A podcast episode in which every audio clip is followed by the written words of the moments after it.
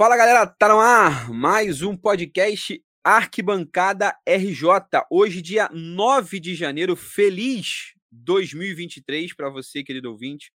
Você que acompanhou a gente na saga da Copa do Mundo, episódios todos os dias durante a Copa do Mundo. Você que acompanhou a gente aqui no nosso podcast no ano de 2022. Seja bem-vindo a 2023, 2023 de mudanças aqui no nosso podcast, 2023 onde o nosso podcast promete ser mais abrangente, promete ser mais regular com vocês, queridos ouvintes. A gente promete tentar, né? Porque entregar a gente nunca vai prometer entregar nada. A gente vai prometer tentar fazer as coisas aqui, né? Que é entregar um episódio por semana ao longo desse 2023, que começa com o Campeonato Carioca, que começa com o Mundial de Clubes depois, que começa com Supercopa, com Sul-Americana, com Libertadores, com o Campeonato Brasileiro e assim a, a gente vai ao longo do ano. Mas como somos um podcast do Rio de Janeiro, um podcast de futebol, é impossível falar dos últimos acontecimentos no futebol. A gente teve no final do ano passado, a gente prestou nossa homenagem lá na nossa página no Instagram. Aproveita e segue a gente lá, arroba arquibancada RJ. Falamos da morte do Pelé no final do ano passado. E, infelizmente, no dia de ontem, dia 8 de janeiro, é, mais uma vez, é, até falei, comentei no nosso grupo do WhatsApp que estou cansado de ser um, um, obituário lá na página da arquibancada, né? de postar o falecimento do Pelé e ontem ter postado o falecimento do, do Roberto Dinamite, né, o Carlos Roberto de Oliveira, nascido em Duque de Caxias, obviamente o maior ídolo da história do Vasco da Gama, é o maior artilheiro da história do Vasco da Gama, o maior artilheiro do Campeonato Carioca, o maior artilheiro da história do Campeonato Brasileiro, o maior artilheiro de São Januário, o maior artilheiro de todos os clássicos do Rio de Janeiro que envolvem o Vasco da Gama, então é o maior artilheiro de Flamengo e Vasco, é o maior artilheiro de Flamengo de, de Vasco e Fluminense, é o maior artilheiro de Vasco e Botafogo. É um cara que é, ganhou tanto no Vasco na década de 70, ganhou no Vasco na década de 80, ganhou no Vasco na década de 90. Extremamente vencedor, extremamente é, é, uma pessoa do bem, dava para ver. foi uma morte que me pegou, é, não, não vou dizer que desprevenido, infelizmente, né? É, a gente já vinha, já era um quadro que vinha se agravando, infelizmente, a doença dele contra o câncer, mas fica aqui mais uma vez, né? Os seus, a sua, no, nossa palavra, né? Que vai ser sempre pouco, né? Qualquer homenagem que a gente preste para o Roberto Dinamite vai ser pouco. Lembrando aí um abraço para o Marcelo, né? Nosso querido Vascaíno aqui do nosso podcast, que foi ao, ao velório, né? Na, lá na, em São Januário, ao velório do Roberto Dinamite. Então fica aqui o nosso agradecimento ao Roberto pela história que ele construiu no Vasco, pela história que ele construiu no futebol carioca, no futebol brasileiro. Era um ser humano é, diferenciado, né? Sempre pregava o respeito, a relação dele com o Zico era uma das coisas mais bonitas é, do futebol. É, quem viu, quem pôde ver o depoimento do Júnior da Rede Globo, né? É, sobre o Roberto, rivais a, a carreira toda, praticamente em Flamengo e Vasco mas extremamente companheiros fora de campo. É, fala, é, ver a relação de respeito do Roberto com, com os adversários, eu acho que é uma lição que, enfim, que mais do que o Roberto Dinamite jogador, acho que o Carlos Roberto de Oliveira passou para a gente. Acho importante a gente, nesse momento, ir lá e, e aprender um pouco mais, absorver e passar para frente essa história do Roberto Dinamite. Então fica aqui o nosso nossa nossa palavra para estar tá sempre lembrando é, de um dos maiores da história do futebol do Rio de Janeiro. Dito isso, galera, como eu falei que são, é um ano de novidades, vamos para o nosso, pro nosso podcast. É, a gente está sempre aqui, eu, João, né? Estou sempre aqui com vocês na apresentação. Vou estar tá aqui de novo mais uma vez com o Guilherme, mas não vou apresentar ele agora, não. Vou apresentar a nova contratação, né? Janeiro é sempre aquele mês de contratação que anuncia o mercado da bola. E o Arquibancada RJ não ficou de fora do mercado da bola e trouxe uma nova aquisição, né? Durante a Copa você viu os nossos estagiários participando aqui, né? Cabral, Gazu, Ricardo, mas agora uma contratação fixa, uma nova contratação para integrar aqui o time do Arquibancada RJ. Paulinha, como é que você tá? Tudo bem, minha querida? Bom dia, boa tarde, boa noite para quem está ouvindo. Estou bem, é um prazer enorme poder fazer parte agora do Arquibancada, poder falar do Fluminense, poder falar do futebol de forma geral, que é um assunto que eu respiro. E estou feliz, vamos poder comentar aí ao longo de 2023 sobre a nossa temporada no futebol. É, já agradecendo a vocês pelo, pela honra e pelo convite de poder estar aqui para poder falar do assunto que eu mais gosto, que é futebol. E poder falar da minha outra paixão, que é o Fluminense. Então, estou muito feliz de poder fazer parte aí dessa da família arquibancada agora. E vamos com tudo, já estou ansiosa para a gente falar dessa temporada que eu estou otimista demais. Estou iludidaça pelo Fluminense. Toda para ver, com muita saudade de ver o, o Dinizismo em campo, de ver meus, meus meninos, meus meninos tricolores. Então já estou ansiosa para ver, para reclamar já do aquele Fluminense em Bangu. Já reclamar do jogo, mas ansiosa para essa temporada, estou bem otimista pelos todos os campeonatos, Libertadores, Copa do Brasil, pelo Brasileiro. Acho que vai ser um bom ano, não só para o Fluminense, mas acho, acho que para os times cariocas. É, eu acho que vai ser um bom campeonato, vai estar tá todo mundo entrando bem competitivo. E é isso, vamos para cima, vamos precisando que esse ano seja bom e de muitas vitórias. É isso, Paulinha, tricolor, mais uma tricolor aqui para para nossa bancada da arquibancada. E como eu falei, estou aqui com o Guilherme. Fala, Guilherme. Você é velho, mas a gente também gosta. Panela velha que faz comida boa. Fala, Guilherme. Tudo bom? e aí, galera. Tudo bem? Feliz ano novo, né? Última vez que nós estivemos aqui juntos na arquibancada foi em dezembro, né? Fatídica Copa do Mundo. É, enfim, não precisamos mais comentar sobre Copa do Mundo.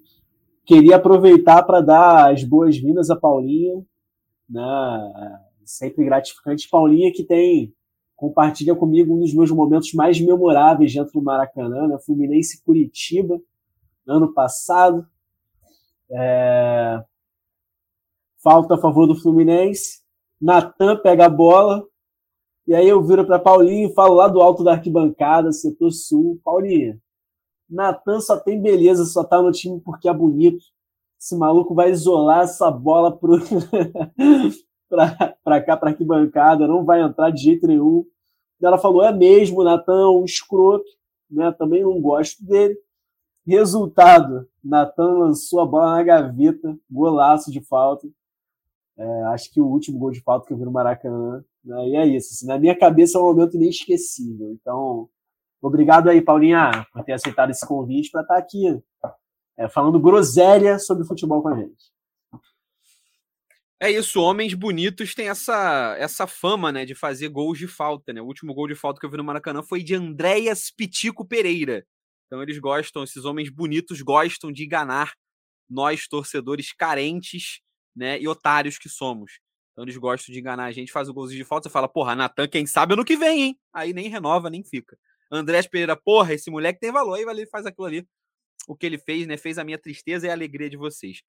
Dito isso, rapaziada, é início de temporada, a gente sabe, já comentei aqui, já falei que é. Vamos aqui fazer uma breve análise, né, uma breve dar uma olhada aqui o que cada time fez, né, o que esperar de cada um desses times, falar de Fluminense, falar de Vasco, falar de Botafogo e falar de Flamengo também, né? É, é, vamos começar primeiro falando do, do tricolor. É, o Fluminense que foi até agora o time que mais se movimentou no mercado, né? No, no time no, no, Rio de Janeiro, é, repetindo um pouco né? E ao meu ver, um pouco da receita do ano passado, né? É, trazendo ali uma mistura entre jogadores que ninguém conhece e um outro veterano, né? Para dar aquela encorpada no elenco. No ano passado foi William Bigode, é, é Felipe Melo. Esse ano, talvez a figura do cara mais veterano seja a, a contratação do Keno, né? E aí alguns jogadores também é, mais jovens para, quem sabe, né, na mão do dinizismo, na mão do Fernando Diniz, trazer trazer mais um suspiro, né? Um, uma, uma, disputa de título nesse ano. Fluminense que no ano de 2023 vai disputar é, o Campeonato Carioca, vai disputar a Copa do Brasil, Campeonato Brasileiro e dessa vez vai disputar a fase de grupos da Libertadores.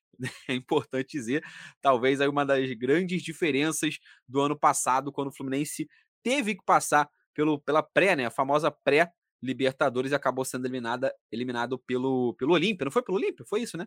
Pelo Olímpia ainda ainda no mata-mata, ainda lá com, com, com Abel, né? Depois foi para a Sul-Americana e acabou sendo eliminado também da Sul-Americana Fluminense. E aí já já com o Diniz, né? Aquele fatídico 10 a 1 lá na, na Bolívia e que serviu para o mais absoluto nada. Né? Foi o maior, a maior goleada que serviu para nada. Os 10 gols foram os 10 gols do Oscar, né? No 7 um dos jogos, um dos jogos mais divertidos da história do futebol, tá? Diga-se de passagem. Serviu um entretenimento. O jogo, o primeiro jogo com o Matheus Martins meteu gol, né? Fez três, pô. Não, é, o moleque foi uma máquina nesse jogo. O moleque foi uma máquina nesse jogo. E o Cano também meteu gol pra caralho nesse jogo. Foi impressionante. Meteu os três também. Os dois que meteu é. o Cano e o Matheus Martins. Foi pra servir pra isso, né? E pro nosso Cano, só não meteu, Cano só não meteu mais gol porque o Diniz tirou ele no intervalo, né? Do primeiro tempo pro segundo. Senão ele teria sido artilheiro máximo do ano aí com 50 gols tranquilo. Seria um bagulho absurdo.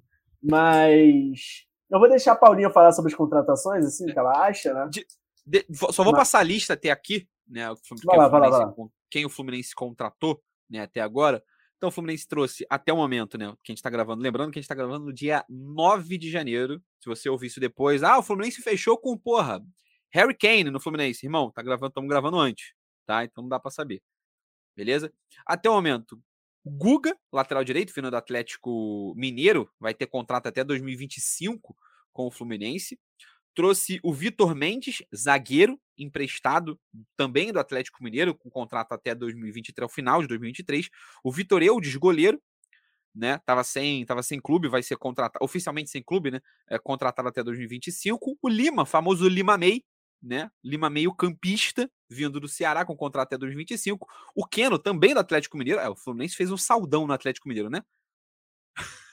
o Keno, vindo do, vindo do Atlético Mineiro, também com contrato até 2024. Jorge, lateral esquerdo, emprestado do Palmeiras até o final desse ano. E Giovanni, meio atacante, vindo do Ajax, né? Jovem garoto, vindo do Ajax até o final desse ano também. Então, essa é a lista de contratações do Fluminense até agora. Paulinho, o que, que você achou dessa movimentação do Fluminense no mercado?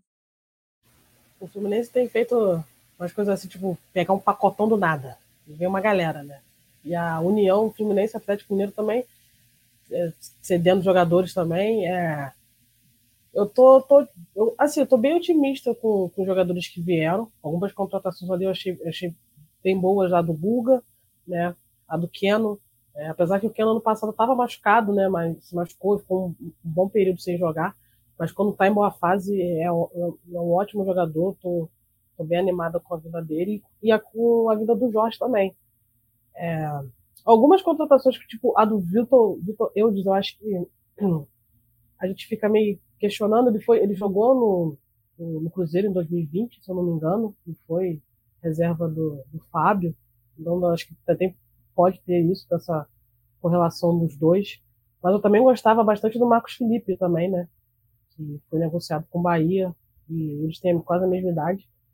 Mas eu estou bastante otimista com as contratações do Fluminense, espero que todas dê certo, porque o Fluminense acaba trazendo uma galera que ah, joga bem no time tal, vê o Fluminense, o cara baixa de rendimento de uma forma absurda. Mas é isso, eu acho que essas contratações foram, foram boas contratações, acho que é o que que tinha de, de me, melhor no mercado. O Lima também, o Ceará também acho que é uma boa contratação. E o fato de ter renovado com quem já estava no elenco do ano passado, né? Com o Cano, com o John Adams, com o Nino, com o André. Eu acho que manter a base do, do time do ano passado foi também foi o ponto alto dessa, desse início de temporada de 2023. Então vamos ver, né? Acho que a gente já deve começar é, o Carioca com força máxima lembrando que em abril, né, acho que já começam os jogos da, da Libertadores. Então acho que já é importante a gente começar, o time titular já começar jogando, já vir preparado, porque esse ano não quero surpresas na Libertadores, não. Quero que o Fluminense consiga avançar, consiga jogar bem. Então, sem surpresas na Libertadores. E também que a gente consiga também fazer uma boa Copa do Brasil, né? Ano passado foi por um detalhe que a gente não chegou até a final. É isso. É, a Paulinha tocou num ponto, acho que interessante, né? É, que foi a manutenção de algumas peças importantes no ano de 2022 que se renovam para 2023, né? Que se mantém, né? Acho que o Fluminense, de uma maneira geral, conseguiu manter a base. Era muito comum, né? Em outros tempos de futebol, os times que iam bem, é, principalmente os times que iam bem e que não eram é, campeões, né? Porque geralmente até os campeões às vezes tinham um pouco mais de dinheiro, até dava uma segurada maior no elenco, mas era muito comum aquele time que ficava em quarto lugar no Campeonato Brasileiro, em terceiro, se desfazer. O Fluminense consegue manter a base pro, pro ano que vem e mantém o técnico, né? Que é algo que eu acho que vai ser, que quase sempre no futebol brasileiro vem sendo o diferencial, né? Os trabalhos dos técnicos vêm se mostrando cada vez mais é, diferenciais quando a gente vai olhar as campanhas dos times. É, Guilherme, o que, que, você espera desse início de temporada do Fluminense? Como é que você vê é, essa chegada, do, essa manutenção do, do, elenco do ano passado, manutenção do dinizismo sendo mais, mais uma vez aplicada? A gente viu tanto né, o dinizismo é, sendo aplicado na Copa do Mundo, né? Só que falando em outros idiomas, né? A gente viu a Espanha falando, fazendo dinizismo, a Alemanha fazendo dinizismo. Então, o que, que você acha do, do, do início de 2023 para o nosso queridíssimo tricolor?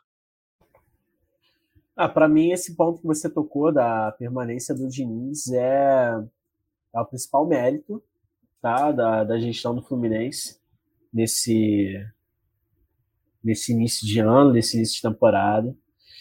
É, por motivos muito simples, assim, né? Diniz é, assim, o melhor, melhor não, né? Mas um dos maiores técnicos brasileiros jovens hoje em dia, né? Não à toa foi cotado aí para né, vem sendo cotado, seguidamente cotado para assumir a seleção pós-Tite, né, e de fato, assim, eu coloco, colocaria ele Rogério Senna, assim, como os principais técnicos da nova, dessa nova leva, né, me lembra muito o Cuca, né, o Cuca de 2006, 2007, né, que também montava bons times, né, tinha bons esquemas táticos, mas tinha essa fama de azarão, né, e enfim, acho que o Diniz é só questão de tempo até ele dar certo, até ele ser reconhecido da maneira como ele merece.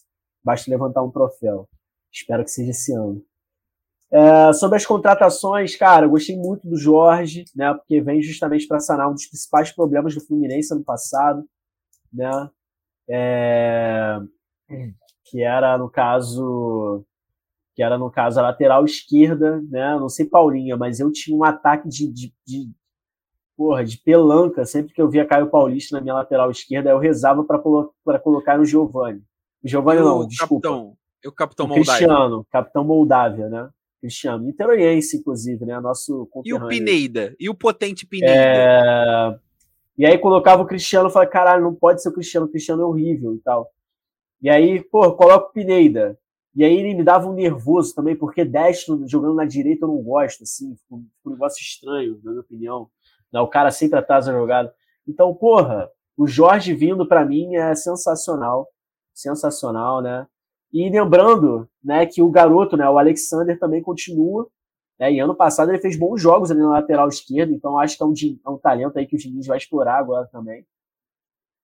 Ah, das contratações, cara, me animou muito a contratação do Guga, né, também, assim, para lateral direito. Samuel Xavier foi bem ano passado, mas, porra, ele ter um, um concorrente, não, não digo nem um reserva à altura, mas um concorrente à altura é sensacional. É... Guga, um dos maiores, um dos maiores rubro-negros, né, da, do Brasil atualmente, né, só para aquele lembrar É, isso. cara, mas aí ele mete um gol no Fla-Flu e não, dá o dedo só... do meio a torcida de vocês, tá tudo certo. Eu não, não me é importo é só... com o que ele faz fora de campo. Sim, né? Só, uma, só um asterisco só. É... Mas o que? Vitor Mendes, cara, eu acho que tem todo o perfil de ser aquele jogador que o Fluminense tira do nada e dá certo com a camisa do Fluminense, assim, tipo. É aquele jogador que o Fluminense praticamente inventa, sabe, tá ligado? Eu, eu, eu, eu, não sei, eu tô sentindo uma boa energia vindo desse Vitor Mendes aí. Acho que ele vai assumir a titularidade na zaga em muito tempo. E é isso, cara. Minha preocupação, André e Nino, né? Nino até que nem tanto, cara, porque o Nino acho que ele já estourou a idade de ir para um grande da Europa, alguma coisa assim. Agora, o André me preocupa muito. Duvido muito o André chegar na, é, na final da temporada ainda no Fluminense, sabe? Aí me preocupa o Fluminense ainda não ter ido atrás de um reserva para ele. E a vinda do a provável vinda do Vina, né? Vinda do Vinícius. Eu espero que ele chegue, assim, porque ele chegando eu acho que agregaria muito ao elenco do Fluminense. E, bom, é isso. É isso. Estou muito otimista para esse ano também. Acho que, no geral, as nossas contratações de início do ano, agora em 2023, foram melhores, por exemplo, do que as do ano passado, sabe? Me deixam mais animados. E, para mim, a grande falha do Fluminense no ano passado foi justamente não ter contratado no meio do ano, né? Parece que gastou todo o cartucho que tinha para gastar ali no início da temporada, chegou no meio da temporada, não contratou ninguém né? E aí não, não pôde fazer os ajustes necessários no elenco. espero que esse erro não se repita nessa temporada. É isso, vamos ver como é que o Fluminense, Fluminense é, que já começa a, a, dia 15, né? Já começa o Campeonato Carioca. Então, joga contra o Resende a primeira rodada, né? Se não me falha a, a memória. Deixa eu só pegar a tabela do Campeonato Carioca. No Campeonato Carioca aqui, só para constar, né, como, como confuso que é por natureza, ele começa pela quinta rodada, né? O primeiro jogo do Campeonato Carioca é um jogo da quinta rodada do campeonato, que é Flamengo e Aldax, no dia 12 de janeiro, 12 de janeiro, quarta-feira agora, é o primeiro jogo do Campeonato Carioca, é um jogo da quinta rodada. Então é o, o único campeonato do mundo, né, que tem essa essa coisa maravilhosa, essa inovação, né? Não vamos começar pelo começo, vamos começar pelo meio do campeonato. Vamos começar na quinta rodada logo. É isso aí, o Campeonato Carioca, né? Esse campeonato maravilhoso, inovador, né? Que você poderia ser. Foi um campeonato, né? Que juntou, você poderia ser campeão dos dois turnos do seu campeonato e não ser campeão, né? Você tinha que jogar ainda mais uma final ainda. Depois você né, chegou a ter esse regulamento no nosso campeonato, nosso queridíssimo Campeonato Carioca. Mas só confirmando, é isso mesmo, é Fluminense, Resende e Fluminense, o jogo deve ser em volta redonda, sábado, 4 da tarde, dia 14 de, de janeiro, né? Lembrando que o Campeonato Carioca esse ano, acho, acho eu, não vou nem botar minha mão no fogo, né? Porque estou empolgado aqui, eu gosto, faz parte do ritual reclamar do Campeonato Carioca de onde assistir o Campeonato Carioca, né? Aparentemente, esse ano vai ser um pouco mais tranquilo, porque a Band comprou todos os direitos do Campeonato Carioca, fez a negociação com Fluminense e, e, Flamengo, então vai passar, e com todos os pequenos, né? Então vai passar todos os jogos que esses clubes mandem, e além, né, não fechou com Botafogo e Vasco, mas os jogos em que Vasco e Botafogo forem visitantes, esses vão ser transmitidos também pela Band. A Band que tem, comprou o pacote dois jogos por rodada. Então, é, torcedores de Flamengo e Fluminense devem ver mais jogos é, dos seus times, porque, né, quando forem mandantes dos seus jogos, com certeza a Band vai, vai optar por passar Fluminense e, e Flamengo. Então, ao, ao que tudo indica, a gente vai ter um pouco mais de facilidade de conseguir assistir os jogos do Campeonato Carioca em 2023. Dito isso, vamos passar para falar de, de Flamengo. É, e aqui não tem essa não, tá? A Paulinha tá chegando aqui agora. A gente dá pitaco no time do outro também, que é, não tem essa não. Ah, mas eu não entendo muito bem, hein, irmão. É isso, não entendo muito bem, a gente vai falar mesmo assim. Tá ligado? Pô, tem um monte de gente empregada na TV que não entende muito bem e fica falando. A gente aqui vai se divertir falando do time dos outros também, que às vezes é até melhor, né? Que às vezes é até melhor falar do time dos outros que falar nosso dependendo do momento, né? Nosso time tiver na segunda divisão aí, nosso time tiver jogando um, pô, um sul-americano, outro. É, a gente já fala do outro que esquece os problemas do nosso, do nosso time. Mas o, o Flamengo também até agora não se movimentou muito no mercado, não, mas é, acho que trouxe ótimas contratações, né? Trouxe o nosso queridíssimo Vitor Pereira, né? O, o genro do ano, um dos maiores genros da história do futebol. É, né, o genro que toda sogra sonha em ter. Né? Exatamente, né? É, o genrinho, é, o genrinho vem para, né? E também a maior contratação da história do futebol brasileiro, né? Que é o nosso queridíssimo Gerson, base do Flu, cria do Flu, né? O Fluminense contratou uma cria do Flamengo, foi o Jorge. O Flamengo recontrata mais uma vez uh, o Gerson, que volta agora com valores astronômicos, né? Cerca de 92 milhões de reais o Flamengo pagando ao Olympique de Marseille, que é um valor menor do que o que vendeu, né? A negociação Gerson envolvendo Gerson aí e Flamengo é coisa de maravilhoso. E pro Fluminense melhor ainda, né? O Fluminense ganhou, pingou dinheiro do Fluminense quando, quando o Flamengo contratou ele da, da Roma. Pingou dinheiro quando o Flamengo vendeu pro Olympique de Marseille e vai pingar dinheiro de novo, né? Graças à lei do, do clube formador aí, o Fluminense ganhando também dinheiro nessa, nessa negociação. Então foi as únicas mudanças é, do Flamengo para o ano. Né? O Flamengo que vai disputar nessa temporada 2023, dia 28, estamos aí a 19 dias da Super da final da Supercopa, né? Final da Supercopa não, né? A Supercopa, né? Só tem um jogo, né? Então já é a final, né? Obviamente, né? a Supercopa do Brasil. E aí também a gente fala, ah, bagunça é do carioca, né? Não, não, não. A CBF também sabe fazer a nossa baguncinha. É do brasileiro isso. Guilherme, vou te perguntar, Onde será a final da Supercopa? Estão dizendo que vai ser em Orlando, né? Então, ninguém sabe. Essa é a grande questão. Faltam 19 dias para o jogo e ninguém sabe. Né? Estão falando A gente vai marcando, a gente vai vendo. Estão falando de Brasília, de novo, né? Estão falando de Nordeste, que, pode, que poderia ser no, no em Natal, no, no Arena das Dunas. Já falaram em Barradão, mas aí o Palmeiras não quer que seja no Nordeste por causa da torcida do Flamengo. já falaram em Arena da Amazonas, né? E aí é isso. E no eu sou a favor, jogo. Eu sou a favor de construir um estágio em Fernando de Noronha e levar todas as finais de Supercopa para lá. Tá Constrói um estádio de 20 mil lugares em Fernando de Noronha, vende os ingressos, tá ligado? Só para quem pode pagar Noronha mesmo. Aí só vai os artistas, João Vicente, Caio Castro. Tal. Galhaço. Mano, ia ser irado. Isso é, pô. é Galhaço, que é, é, que é Flamengo. É isso. É, é isso. Maravilhoso, né? A CBF e a FED são. O que falar dessas instituições maravilhosas no nosso futebol, né? Em termos de organização, são as melhores. Pô. É o que falar da nossa confederação e das nossas federações, né? Coisa, de, coisa maravilhosa. Além da, da, da Supercopa, o Flamengo joga o Mundial de Clubes em fevereiro, começa início de fevereiro e termina no início de fevereiro também. Né? São ser duas semanas de campeonato é, apenas. Né? Começa é, no dia 1 de fevereiro, corrigindo aqui. No, que antes da gravação tinha falado aqui com eles que, era, que seria no dia 3, mas dia 1 de fevereiro começa o primeiro jogo lá, né? Que vai ser o potente Al-Ali do Egito e o Clan City. Mais pra frente, é, a gente vai fazer, vai fazer uma cobertura do Mundial de Clubes parecida com o que a gente fez é, da, da Copa do Mundo. É, então, do, do, início de fevereiro, depois o Flamengo joga, vai jogar o Campeonato Carioca, né? Começa a semana, depois o Campeonato Carioca Brasileiro, Copa do Brasil, Libertadores, é, e assim vai. Como, como flamenguista, é, acho que é inevitável falar que a grande, a grande questão do ano de 2023 é o Mundial de Clubes não tem, é, não, não há um flamenguista, eu acho que né, em sã consciência, que não esteja minimamente ansioso para esse Mundial, né? Para o jogo mais difícil, que não é a final, tá? O jogo mais difícil para o Sul-Americano é a semifinal. É você jogar como favorito. Eu acho muito mais difícil você jogar como favorito no Mundial de Clubes, pegar um time do Egito, pegar um time da, é, da Arábia Saudita e você ter que se impor, né? Tanto fisicamente como tecnicamente. Então, acho jogo. E é, e é um nervoso, né? Porque a estreia é um negócio é, é, é, surreal jogar ali a semifinal do. Porque na final, se você tomar um vareio, fica chato? Fica chato. Mas, pô, você fala do outro lado, pô, viado, era o Real Madrid, viado, fortão, viado. Você tá desculpado. Se você perder de pouco, você ganha o troféu, jogou de igual para igual. Certo? Se você ganhar, aí esquece, entendeu? Então você não tem muito que perder na, na, na final pro europeu. Tá ligado? Você não tem pra onde sair perdendo. Agora, na semi, não. Ser eliminado por um Al Hilal, você tá fudido. Você vai ser zoado até a sua morte né? Vide aí o Mazembe, que a torcida do, do Inter sofre com o Mazembe, que a torcida do Atlético sofre com o Raja Casablanca, né? Só ver o que aconteceu com esses times. Então, acho que é, é um mundial de clubes.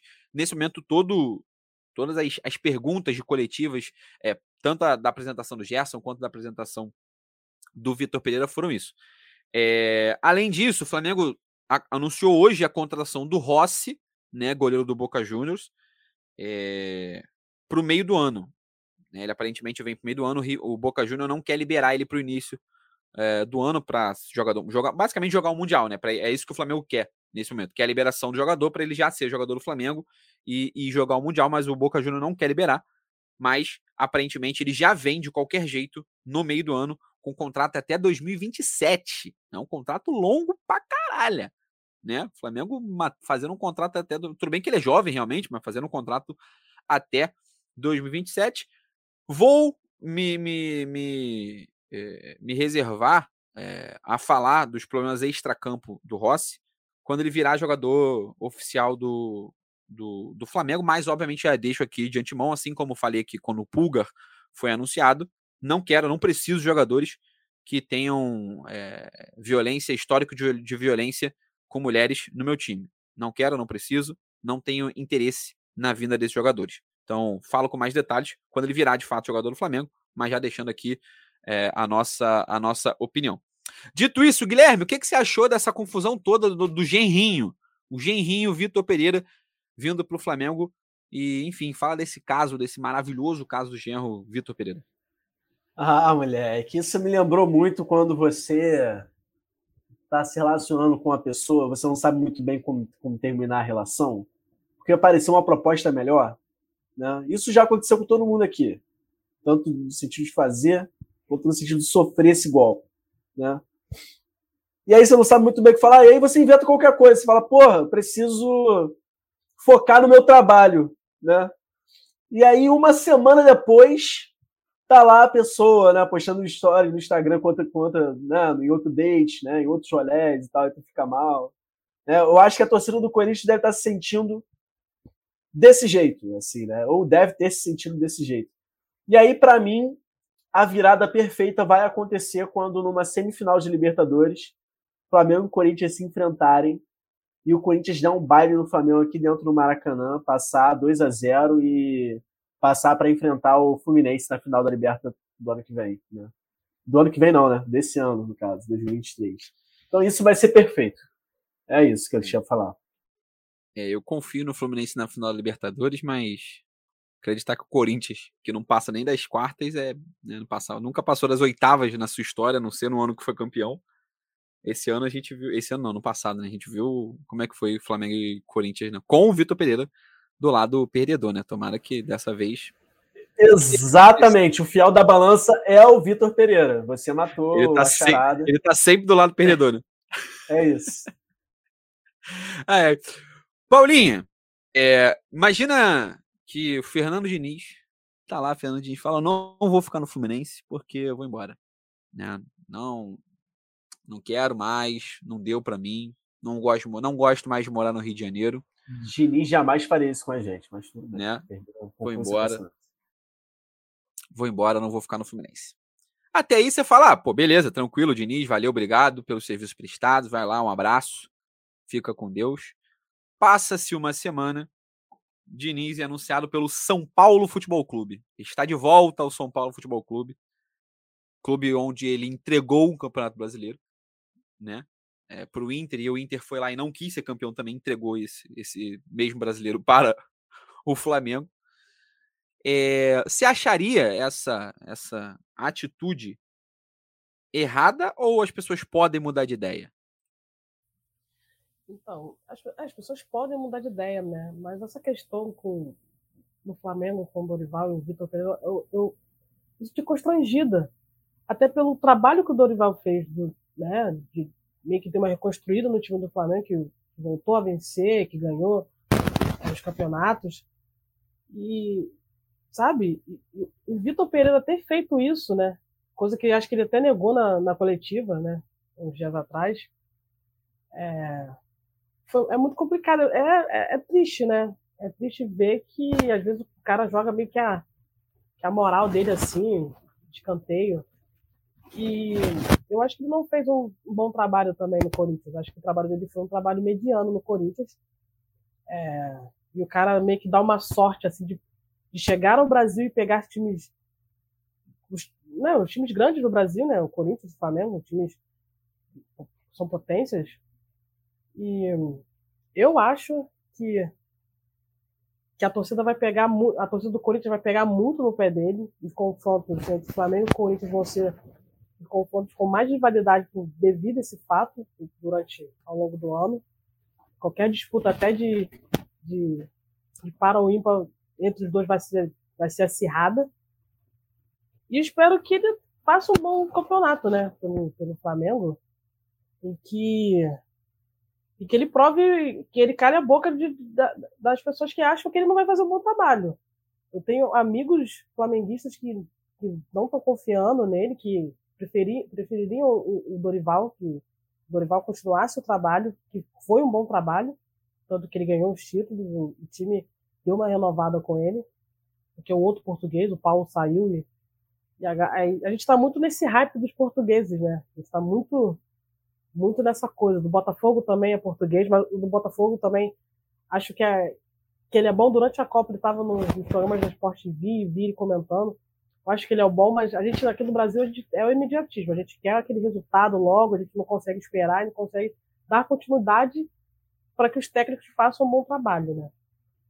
E é isso, a gente tem, vamos aguardar e vamos ver como é que vai ser essa saga do, de mais um português no Flamengo, vamos ver como é que vai ser esse início se, se vai ser bom, né? Ele, pela entrevista, ele estava bem, bem empolgado falando. É, vamos ver, né? Vamos ver saber se o time também consegue abraçar também a ideia, porque tem muito disso também, se o time não abraça a ideia, pronto, para cara começa a desandar. E vamos ver, né? Essa, essa história da sogra foi bem, bem, bem complicada, essa saída dele no Corinthians foi bem complicada. Ele poderia ter falado a verdade, né? Olha, eu recebi uma proposta melhor, quero, quero novos ares, quero, quero morar no Rio. Eu acho que qualquer coisa seria válida do que essa história da sogra, de, porra, vou ter que ir embora, não sei o quê. Inventar uma, história, uma mentira mirabolante em vez de contar a verdade. Né? Vamos ver. É, eu, nem, eu nem acho que a grande parada, é, eu não acho que, que o motivo da ida dele seja. Né, isso é analisando depois da entrevista dele, entrevista do Duílio, presidente do Corinthians. Acho que é uma, é uma entrevista importante para entender o caso todo. Por quê? Porque o Duílio, em momento nenhum, ele fica puto com o Flamengo. Né? O Duílio fala: o problema foi o Vitor Pereira. O que, que, que, que isso mostra? Que o Flamengo, enquanto o Vitor Pereira estava empregado, acho que o Flamengo não procurou o cara. Porque senão o Duílio ficaria puto com o Flamengo, né? Então, até onde a gente sabe, o Flamengo só, só, só falou com o Vitor Pereira quando ele estava demitido, quando ele estava desempregado mesmo, sem vínculo, ou pelo menos já tinha falado que ia sair, né? É, o vínculo oficial dele acabou dia 31 de dezembro, mas, né, já se sabia que ele iria sair antes. Então, ao que tudo indica, o Flamengo só falou ele com ele depois que já estava certo dele sair do, do Corinthians. Ao que parece, ele realmente tem esse problema, né, do, com a sogra, a sogra realmente está doente, ele, ele não inventou do nada, a sogra realmente existe, apesar de muita gente falar que a sogra dele é o Marcos Braz, a sogra dele existe e tá doente de fato. Só que parece aquela porra, tipo assim, ah, porra, ficar no Corinthians ou ficar perto da família? Porra, doidão, quer saber, eu vou voltar, não vou renovar não, tá ligado? E aí, um tempo depois, brota uma proposta do Flamengo, uma disputa, uma possibilidade de disputar um Mundial, com um salário maior. Percebeu que nem gosta tanto da sogra assim?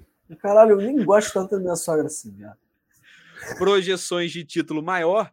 E aí rola aquele papo, né? Tipo assim, porra, ficar no Brasil, ficar longe da família, passar pelo perrengue de ficar longe da família para ficar no Corinthians, não vale a pena. Mas para esse projeto no Flamengo vale. Aí beleza, a gente suporta, tanto que basicamente foi isso que me deu a entender do que ele falou na entrevista, porque ele fala, ele fala que ele só deve explicações à esposa, né, à família dele.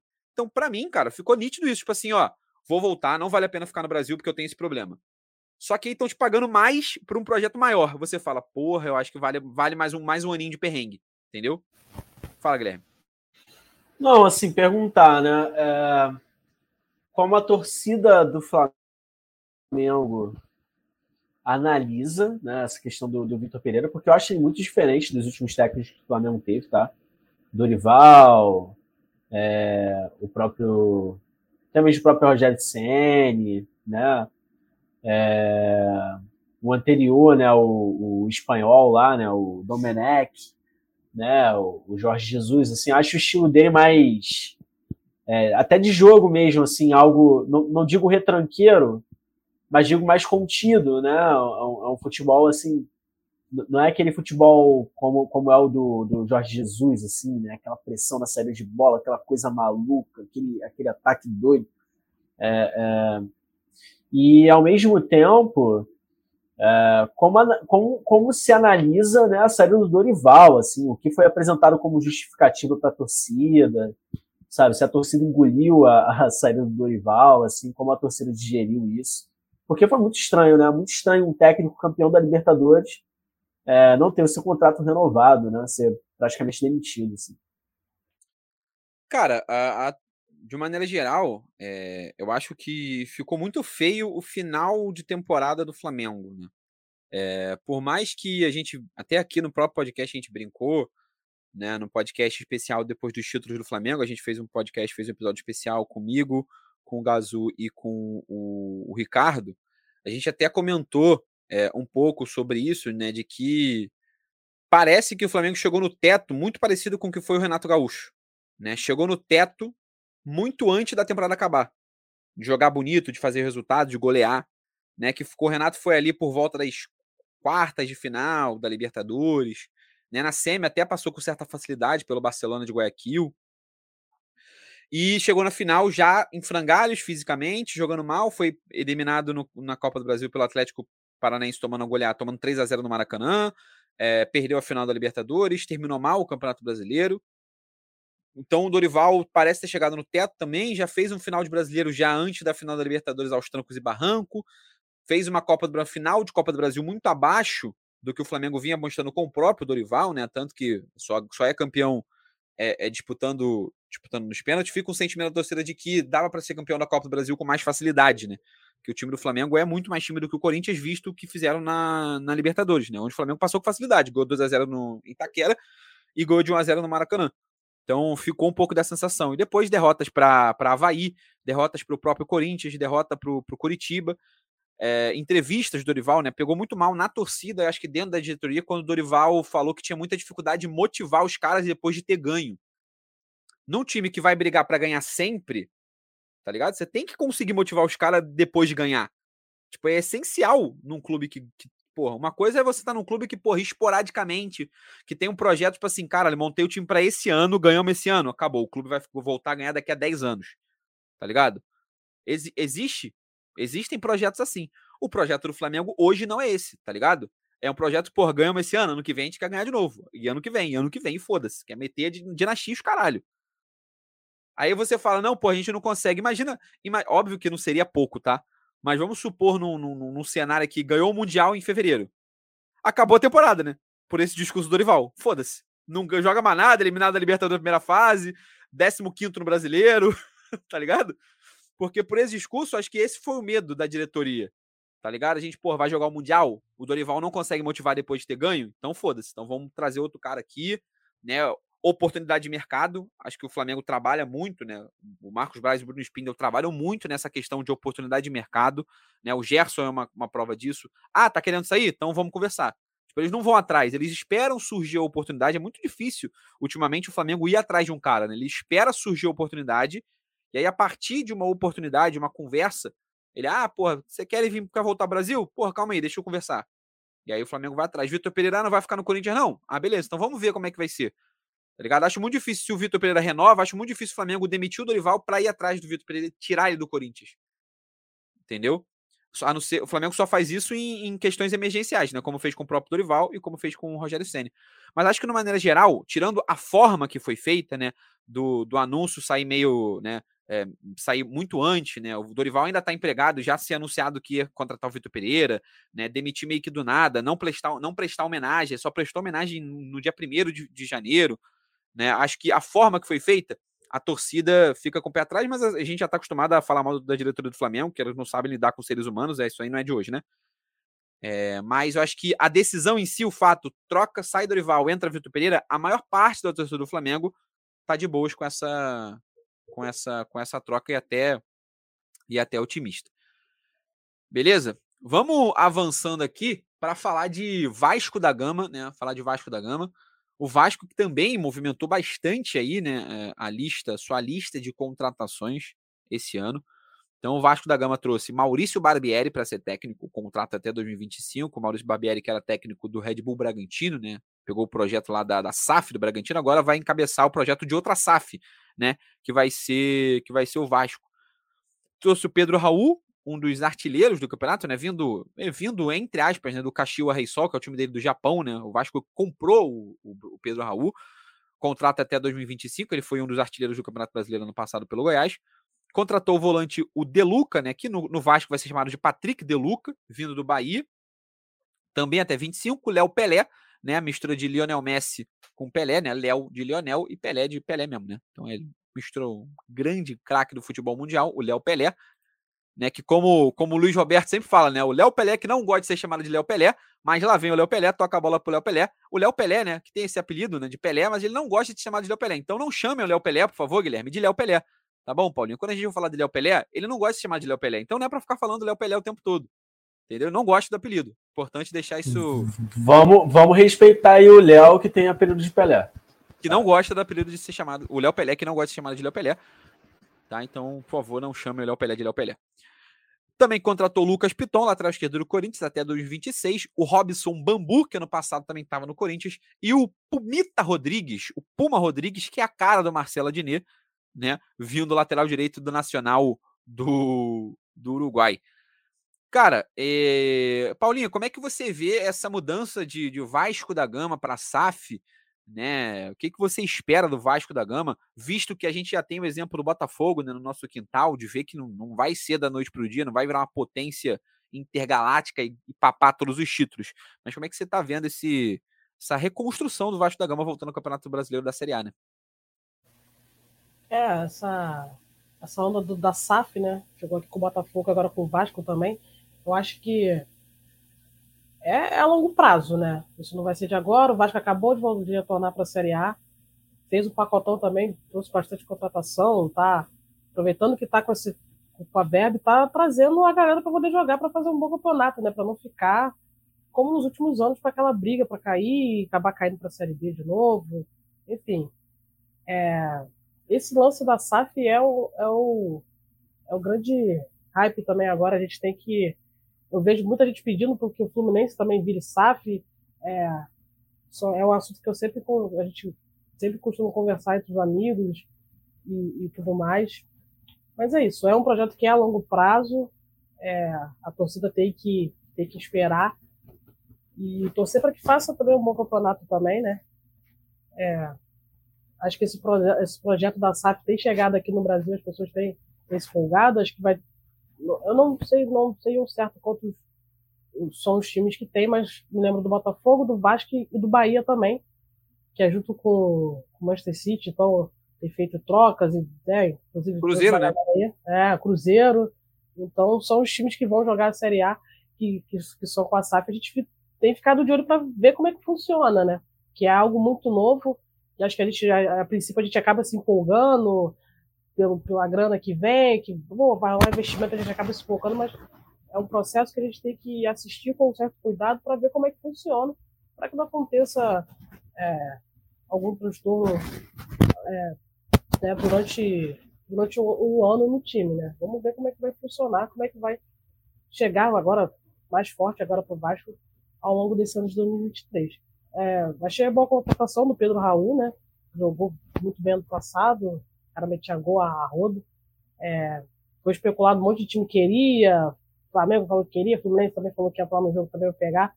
Acabou indo pro Vasco. Vamos ver como é que vai ser o campeonato do Pedro Raul.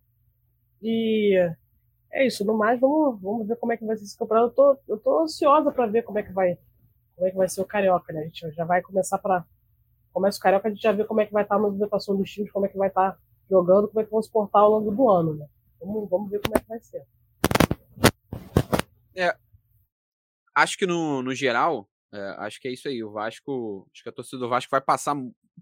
E, já, e acho que todo o processo, né? Vem lembrando muito processo, né? O processo que, que Botafogo passou. Acho que cada um vai ter a sua peculiaridade, né? Assim como o Bahia tá tendo lá o processo, o Cruzeiro eu acho que estão indo por caminhos diferentes, né? A gente já vai vendo aí as diferenças das SAFs, né? Uma SAF do Botafogo talvez um pouco mais conservadora do que uma SAF do Cruzeiro, onde já aposta em contratar jogadores de, de menor expressão para tentar valorizar o passe, né? O Cruzeiro já vem apostando nisso. O Bahia, a gente já vem o Manchester City já apostando em jogadores do grupo City, né? A gente está vendo, por exemplo, o Bahia está negociando a volta do Kaique, né? O Kaique joia do Fluminense, né, que foi para o Manchester City, acabou não estar tá sendo aproveitado lá, pode ser que volte para jogar no Bahia. O Bahia está vendo contratação de jogadores do Granada, né, pode pode estar tá chegando também, esqueci, não falhei o nome agora, não lembro qual, né, futebol da Bahia, mas está vendo a contratação de um meio espanhol, que é do Granada, que também é um time do grupo do grupo City, né? Então a gente vai vendo é, essas peculiaridades do, do, da SAF no futebol brasileiro. É, e você, Guilherme, como é que você vê? Aí falando mais do que de Vasco, né? Falando da SAF dessa né? Novidade que promete talvez equilibrar, deixar o futebol brasileiro mais competitivo do que nos últimos anos, já que foi dominado, é, os grandes títulos foram dominados por Palmeiras, Flamengo e o Atlético Mineiro na temporada 2021. A SAF é um assunto que a gente vem batendo muito na tecla aqui, né, João? Desde, desde que o projeto do Botafogo foi anunciado, né? E a verdade é que a gente ainda não sabe muito bem o que esperar. Né? O que a gente está vendo, por exemplo, na situação do próprio Vasco da Gama, é, é, que os clubes eles naturalmente acabam se movimentando melhor no mercado, né? É, aproveitar para fazer uma pequena correção, né, muito pequena mesmo, né? Se citou o Bragantino como, como SAF, o Red Bull Bragantino é uma SAF, é uma outra modalidade de clube-empresa, enfim. Né? É, existem ainda esses, esses pormenores, assim, né? É, que a gente vai ter que se acostumar cada vez mais, né? Eu acho que uh, o, o, futebol ele, ele, ele caminha, né? O futebol brasileiro, principalmente, se caminha para se tornar cada vez mais um, mercado, né? Se adequar ao mercado, né? E aí, como cada clube vai se adequar a isso, É, vai depender muito, mas o fato é que, acredito eu, né, o modelo 100% social, ele, ele com o tempo vai desaparecer, né? Passado um tempo ele, ele vai sumir. Né? Então, ou os clubes vão ter investidores, né? Como já é o caso do Atlético Mineiro, por exemplo, ou eles de fato vão ter seus donos, né? Suas suas SAPs, suas associações de é, que não são necessariamente sociais, né? no sentido de ser um clube, mas associações de empresários, enfim. É... Falando sobre o Vasco, cara, eu estou muito curioso. Eu estou muito curioso para saber, assim, por exemplo, o Vasco acho que fez algumas movimentações interessantes. Né? Maurício Barbieri é um cara que eu tenho muita curiosidade para saber do trabalho, assim, né? Eu sei que desenvolveu um trabalho razoável no Red Bull Bragantino, né? É, apesar de não ter levantado troféus, assim, mas montou um time interessante. Falhou no último ano de 2022, mas 2020 2021 né, foi bem, assim, né? É, fez temporadas bem regulares. Estou curioso para saber como vai ser o Abel Braga, né, atuando como dirigente. Né, Abel Braga estreando aí numa função de coordenador técnico no Vasco da Gama. Né, vamos ver assim como vai ser essa essa volta do Abelão ao futebol, né? Se é que dá para se falar de volta, né? Até o meio do ano passado era técnico do Flu, mas enfim, atuando no futebol nessa nova função. Uh... E o próprio equilíbrio de forças, né? Pedro Raul, pô, na minha opinião, um jogadoraço, né? Se eu fosse se, se eu fosse eu presidente do Fluminense, né, que é o meu clube do coração, né, eu teria trago o Pedro Raul e colocado a 9 nele e falado, pô, irmão, tu vai ser o sucessor do Fred, é você entrando no meu ataque e tal. É, mas enfim, não aconteceu, foi pro Vasco da Gama. Eu tô muito curioso, assim, tô muito curioso para saber como vai ser esse principalmente esse início de ano assim no futebol carioca, né? Porque ano passado, até o ano passado a gente tinha uma hierarquia muito clara, né? Flamengo, né, como, como, como é, o primeiro escalão e, na minha opinião, por enquanto se mantém, até porque o investimento é muito maior do que o dos outros três. Né, o Fluminense é, em segundo, Botafogo, pelo simples fato de estar na Série A, em terceiro, né, e o Vasco em quarto. Né, acho que esse era, essa era a hierarquia das forças. A princípio, né, até a temporada começar de fato, isso se mantém. Né? Mas eu acho que a briga por essa, por essa segunda, por essa segunda força, né? Por, por esse, esse segundo lugar na hierarquia do futebol, do futebol carioca, ela se intensifica, sabe? Eu acho que se o Fluminense der mole, o Botafogo pode chegar, o próprio Vasco pode chegar. Né? O Fluminense, por enquanto, se mantém pelo simples fato de estar se classificado para a Libertadores, né? Mas eu acho que em questão de qualidade de elenco, assim, os elencos de, de Botafogo e de Vasco se equilibraram bastante. Daí, aparentemente, tem dinheiro, né, coisa que o Fluminense não tem, para ainda ajustar, né, fazer ajustes ali ao longo da temporada, fazer mais contratações, enfim. Então, estou muito curioso para saber o que vai acontecer. É, aí eu vou fazer a correção na correção, Guilherme. É, o Bragantino começou sem ser SAF. Ele hoje é uma SAF. Tá? Assim que o modelo, o modelo SAF é autorizado, a Red Bull vira SAF. Tá? Então ela começa com, com um modelo diferente de clube-empresa e se torna SAF depois que a SAF passa a ser autorizada. Então eu e você estamos certos. Tá? Uhum. Você só, você só perdeu Virou o upgrade. Bagunça. É, você só perdeu o upgrade que a Red Bull deu nesse modelo, né? Ela começa com um negócio de clube-empresa, parceria lá e tal, mas vira SAF assim que a SAF é autorizada no Brasil. Ela, ela vira SAF por 45 milhões é, foi o valor que o Bragantino é vendido, né? Obviamente que esse valor é, acaba sendo é muito maior, né, ao longo do tempo, mas foi esse o valor que o, que o Bragantino foi vendido para a empresa austríaca.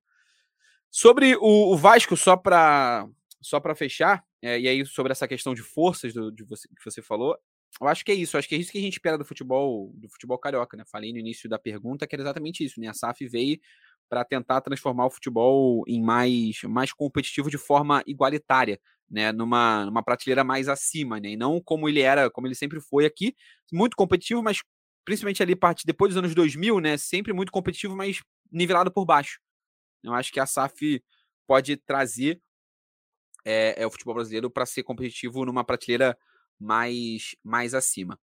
Para a gente finalizar o nosso programa de, de volta para 2023, falar do Botafogo, que não trouxe nenhuma grande novidade, né? Para não dizer que não trouxe ninguém, o Botafogo é, oficializou de fato né, a contratação do volante Marlon Freitas, do Atlético Goianiense, vem até 2025, mas já estava anunciado desde o ano passado, né? Desde a metade do ano passado ele já estava com pré-contrato com o Botafogo, então todo mundo já sabia que ele iria vir e ainda pegou emprestado o Caio Vitor, meio-campista do Volta Redonda. Então, mais uma vez o Botafogo tentando fazer a tática Jefinho, né? No passado deu certo com o Jefinho, quando trouxe o Jefinho do Resende, né? ninguém sabia que era o Jefinho, veio para o time B do Botafogo e acabou estourando, foi uma das revelações para mim, injustiçado inclusive no prêmio do Brasileirão, quando não ganhou o prêmio de revelação no campeonato, né? Deram o prêmio de revelação para o Hendrick do Palmeiras, que tinha jogado quatro jogos, né? Enquanto o Jefinho fez gol para caraca, foi uma das peças principais do Botafogo, né? E é tão jovem quanto. Né, o Hendrick, tudo bem que o Hendrick tem 16, mas o Jefinho tem 19, então poderia ser muito bem é, ser eleito a revelação do campeonato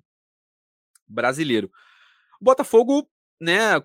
Também já comentei aqui, fazendo um novo modelo, um modelo de talvez reafirmar as contratações que já fez, porque contratou muito no ano passado, né? O Botafogo trouxe um caminhão de gente aí para se reforçar. Então, aí mais uma vez, talvez o Botafogo indo para um novo modelo, né, de reforçar o trabalho que foi começado no ano passado, né, com o Luiz Castro, com, com o John Textor, com a chegada de alguns pilares, né, Tietê, Patrick de Paula, alguns jogadores que podem é, se tornar esses pilares dessa, dessa reconstrução. Né? O próprio John Texel já disse que o Luiz Castro ele não é o técnico do Botafogo, ele é um sócio né, para esse para essa gestão, para esse modelo. Então já é um modelo diferente do que os outros times vêm fazendo, né?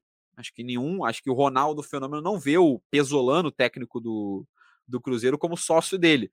Acho muito pouco provável que o, que o Josh da 777 veja o Maurício Barbieri como sócio dele. Então é um modelo já mais uma das das peculiaridades do modelo de SAF no futebol brasileiro.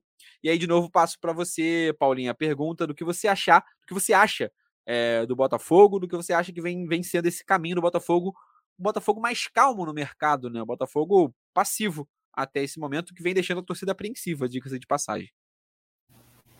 É, o, o Botafogo manteve as peças que trouxe no passado, como você disse, né? O Tietchan, o Patrick de Paulo, que foi uma das maiores contratações, eu acho no ano, com bastante investimento, bastante dinheiro. É isso, é um processo que é a longo prazo, não vai vir agora. O Botafogo, no ano passado, tinha acabado de, de, é, de trazer essas contratações, então foi jogando, trouxe, tem o Tiquinho Soares, então é, conseguiu manter essa galera. E vamos ver, né? Vamos ver como é que vai ser ao longo do, do campeonato. É um processo que ele é longo, a torcida a gente entende que a torcida, a torcida fica apreensiva para ver, para esperar, para que venham os resultados, para que o time fique em boas colocações. Eu acho que. Mas é isso, é ter paciência, né? Esse novo modelo de, de SAF está chegando agora aqui no Brasil. Então a gente fica. Também a gente fica curioso para ver como é que isso vai se desenvolver ao longo do ano. Mas é, é isso, é paciência, vamos ver como é que vai ficar o, o, o Botafogo. O fato de ter mantido o técnico também é importante, porque durante acho que uns dois ou três anos seguidos o Botafogo tinha aquela oscilação de técnico, de trocar de técnico várias vezes ao longo do ano e não dar continuidade ao trabalho. Aí eu, o time, você não percebia que o time tinha uma cara, né? O time não tinha uma cara, não tinha um esquema, você não, não conseguia definir como é que era o esquema do, do Botafogo. Então, o fato de manter o técnico e para que ele faça comece o ano com o trabalho e passe por todos os campeonatos, acho que já, já torna que faça o, o Botafogo seguir um ano talvez tranquilo, né? Fazer que o ano seja tranquilo. E o torcedor tenha, tenha calma para esperar para ver como é que vai como é que vai fun funcionar, né? O investimento, o investimento tá vindo, o Botafogo tinha muitas dívidas, acho que o investimento primeiro veio para isso, para sanar algumas dívidas, dívidas do time, do, da, né? até as contas básicas. Então é isso, é paciência e ver como é que vai ser a, ao longo do ano o, o nosso fogão aí, vamos ver. É, o, o Botafogo, no final do ano, você falou das dívidas, né? No, no final do ano, do ano passado, pagou, né? Parte da dívida, 54 milhões, né? Paulada inteira para a Prefeitura do Rio, né? Várias dívidas fiscais com a Prefeitura do Rio de Janeiro. O Botafogo foi lá e quitou essas dívidas, inclusive vai conseguir pegar, até que enfim, né? É, as últimas certidões de bom pagador né? Que aí vai, vai facilitar ainda mais o Botafogo a fazer negociações é, financeiras aí no mercado do futebol. Guilherme, vista a sua experiência com a Sul-Americana no ano passado, vendo vendo seu Fluminense jogar, É, a grande expectativa acho, do torcedor do Botafogo é a própria Sul-Americana. Né? O Botafogo que vai jogar a fase de grupos da Sul-Americana. To, todos os times brasileiros jogam direto, né? Vão direto para a fase de grupos da, da Sul-Americana. O Botafogo que acho que terminou a temporada jogando bem, né? Pareceu que o Luiz Castro conseguiu encaixar o Botafogo, tanto que chegou a sonhar, né? Com, com a classificação para Libertadores, bastava ganhar na última rodada o Atlético Paranaense acabou tomando uma taca de 3 a 0 fora de casa, né? mas bastava ganhar o Atlético Paranaense que classificaria para Libertadores. Não foi o caso, vai jogar Sul-Americana. Você acha que dá para o torcedor alvinegro sonhar com essa, com essa Sul-Americana, com mais um título internacional para o Botafogo? Ah, total, total, né? Eu acho que o segredo para os clubes que não têm elencos assim muito enxutos, né? É, é justamente focar nas competições de mata-mata, né? A Sul-Americana é um bom caminho. O Fluminense não, não foi mais longe da Sul-Americana do ano passado porque, porra, é inexplicável. Assim, foi, foi simplesmente inexplicável, porque o grupo era ridículo, né? O Fluminense era mais time que todos os outros times do, do, do seu grupo, né? É... Enfim, acho que o Botafogo tem totais condições, totais condições. E só completo aí o raciocínio de vocês quanto às contratações, eu acho que isso é estratégia, tá? Porque acho que Botafogo e até mesmo o próprio Vasco é, não vem para o Campeonato Carioca com a intenção de ganhar o Campeonato Carioca, tá? Acho que isso aí é a intenção de Fluminense e de Flamengo. É, Botafogo e Vasco estão chegando para brincar, assim, para testar os seus elencos, sabe? Em especial o Botafogo. Eu acho que a gente só vai, já, só vai começar a ver o Botafogo mais agressivo no mercado aí é, a partir do momento que o Campeonato Brasileiro começar. É, tem a janela, a janela do início do ano vai até abril, né? Então dá para dá para contratar uma galera até o Campeonato Carioca começar. Né, o John Texas gosta muito de investir no sub-23 né, do Botafogo. Né? Ele contrata o sub-23 do Botafogo, né, jogadores time B, né, que ele chama de time B do Botafogo, vem contratando bastante. Né? Não à toa o Jefinho saiu de lá, esse próprio Caio Vitor, que eu comentei que deve jogar mais no time B, no, no Botafogo, do que no, no, no, time A, né, no elenco profissional, digamos assim, é, do Botafogo. Mas é uma boa, pode ser, de fato, uma estratégia né, de analisar como é que o time vai render no início do ano, né, ver o que o Luiz Castro vai ter mais tempo ainda para analisar o time. É uma, é, uma, é uma possibilidade também. Rapaziada, acho que de primeiro episódio do ano, para a gente começar é, a falar sem jogos, né? Eu acho que é isso. A partir daqui o pontapé tá dado para a temporada. A partir daqui a gente volta sempre que tiver jogos, né? Uh, vai ser um episódio por semana, ou gravados ali aos domingos, ou a segunda-feira. No início da sua semana vai estar tá saindo sempre o episódio do Arquibancada RJ.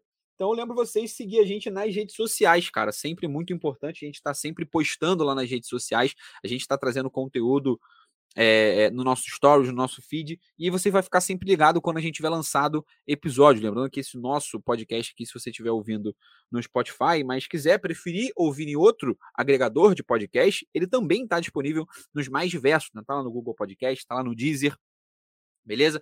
Então a gente, você pode, né, tá no, no, no agregador do, do iPhone. Então, onde você quiser ouvir o nosso podcast, ele estará presente. Então, lembrando de seguir a gente, arroba arquibancada RJ.